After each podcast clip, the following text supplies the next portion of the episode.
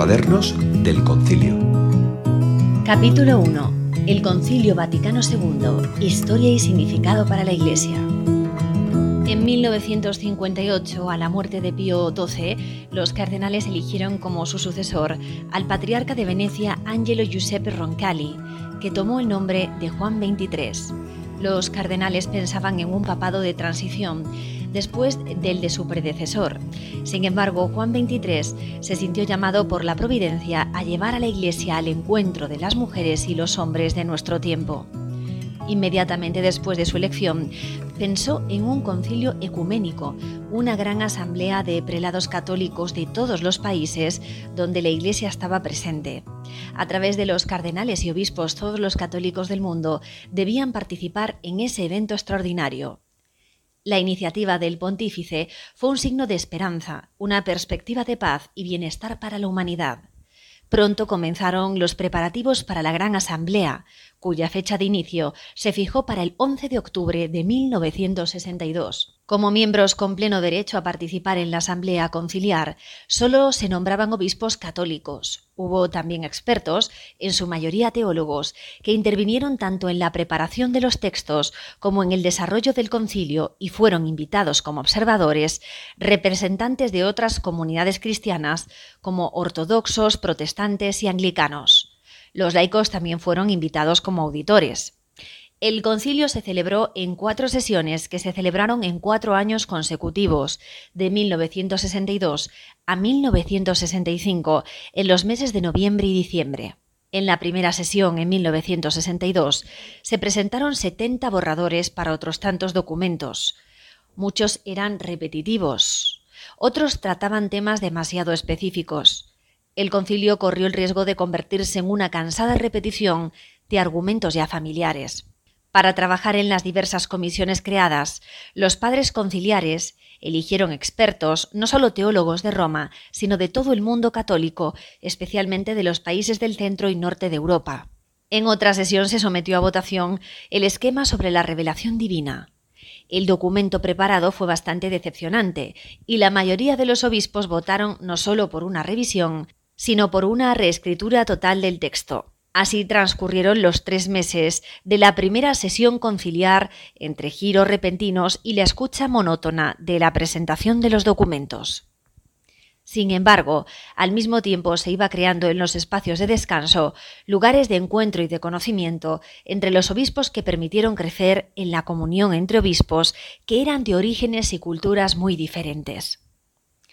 Esta primera sesión fue un periodo preliminar que sirvió para perfeccionar un método de trabajo eficaz. En las siguientes sesiones, el concilio pudo dar los frutos esperados por la Iglesia Católica. En los días inmediatamente posteriores a la conclusión de la primera sesión del concilio, se habían difundido noticias inquietantes. El Papa estaba gravemente enfermo. Su salud se deterioró rápidamente y el 3 de junio de 1963, el Papa Bueno que había convocado el concilio falleció. La muerte de Juan XXIII dejó un profundo vacío. Algunos temían por la reanudación del concilio, otros, especialmente en la curia, querían poner fin a esa aventura considerada peligrosa y dañina para la autoridad del Papa. El cónclave eligió al cardenal Montini de Milán, que tomó el nombre de Pablo VI. Una de sus primeras decisiones fue continuar con el concilio. La segunda sesión comenzaría el 29 de septiembre. En la sesión de apertura de la segunda sesión, el nuevo Papa propuso un programa a los obispos.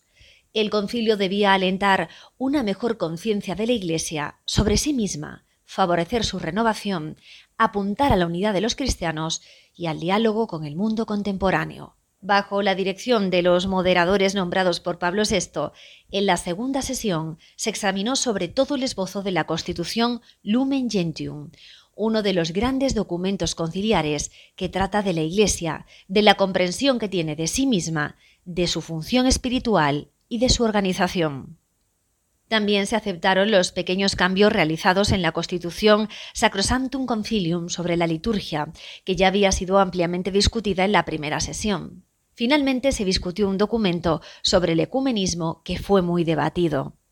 La segunda sesión del Vaticano II había logrado buenos resultados. La tercera sesión, en 1964, comenzó con la concelebración presidida por el Papa, junto con 24 padres conciliares. Fue una de las primeras reformas litúrgicas aprobadas por el Vaticano II. Los principales documentos presentados en la tercera sección fueron el texto reescrito de la futura Constitución sobre la revelación divina y el de la Iglesia en el mundo contemporáneo. El primero de ellos, que acabaría llamándose Dei Verbum, fue bien recibido en general. El de la presencia de la Iglesia en el mundo suscitó, sin embargo, un largo debate. Algunos padres le reprocharon tener una lectura predominantemente sociológica. Otros creían que partía de una visión demasiado optimista del mundo contemporáneo.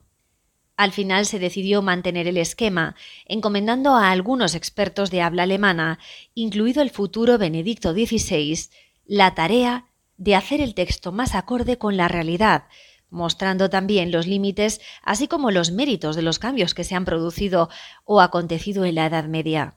También en esta sesión se discutió mucho el esquema sobre el apostolado de los laicos, que fue finalmente aprobado, y la cuestión de la libertad religiosa, que se envió a la siguiente sesión para conseguir un apoyo mayor. En la apertura de la cuarta sesión, Pablo VI instituyó el Sínodo de los Obispos a intervalos regulares, algunos obispos representantes del episcopado mundial serían invitados a reunirse para dar al Papa una contribución de consejo y colaboración. Durante esta sesión se estudiaron las últimas propuestas de mejora de los textos ya examinados y se sometieron definitivamente a votación los textos revisados. Finalmente, la Asamblea de los Padres Conciliares aprobó cuatro constituciones: Sacrosanctum Concilium sobre la Sagrada Liturgia, Dei Verbum sobre la Divina Revelación, Lumen Gentium sobre la Iglesia y Gaudium Spes sobre la Iglesia en el mundo actual. Además, se aprobaron nueve decretos y cuatro declaraciones.